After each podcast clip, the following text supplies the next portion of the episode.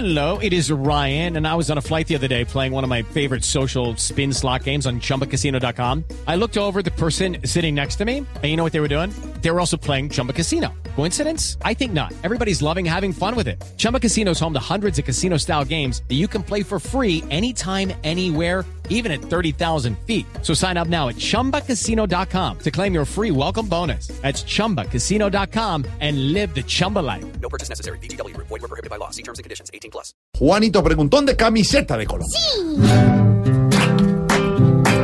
Juanito preguntaba con deseos de saber las cosas que en Colombia no podía comprender. Juanito Preguntito, te queremos escuchar.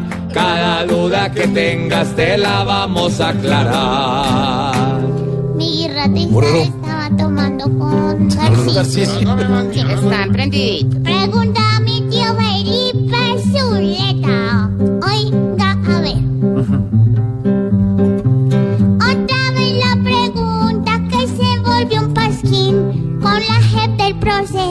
Que está pasando al fin.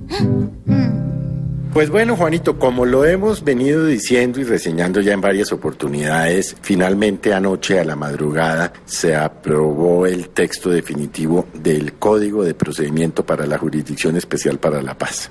A pesar de que el Centro Democrático metió dos temas importantes y es el de crear una sala especial dentro de 18 meses para el juzgamiento de miembros de la fuerza pública que hayan estado en el conflicto y en virtud de este hayan cometido delitos y de que le puso un tate quieto en el tema de la extradición de guerrilleros a la Jurisdicción Especial para la Paz. Lo cierto es que tanto el comandante del ejército, el general Mejía, como el ministro de Defensa, el doctor Luis Carlos Villegas, han dicho que pues se declaran satisfechos con el código o con esta normatividad que se expidió.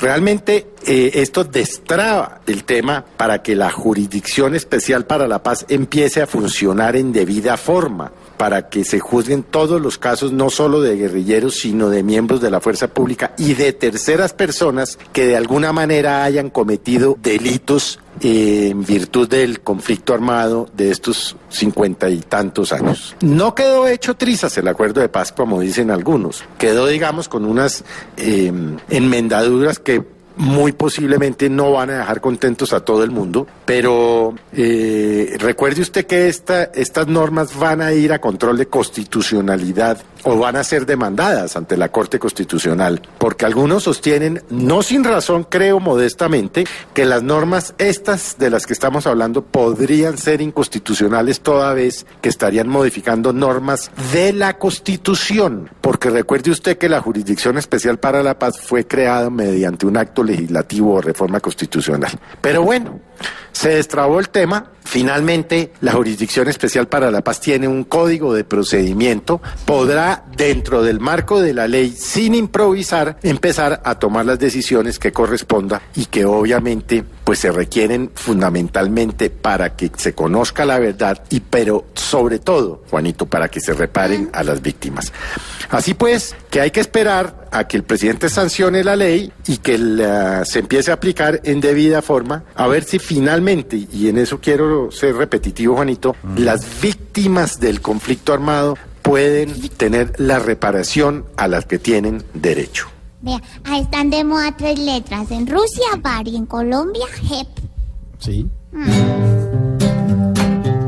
Esperamos, Juanito, que tu duda ya no esté.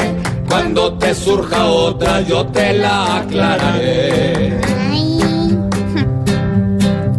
La JEP se está volviendo un tema diario aquí. Porque no hay respuesta, no hay ni un no ni un sí. Pobre Juanito preguntó siempre buscando explicación. Solo Blue Radio le dará contestación. 5 de la tarde, 13 minutos en segundo, nos comunicaremos con el empresario. Estaremos también desde la zona de distensión.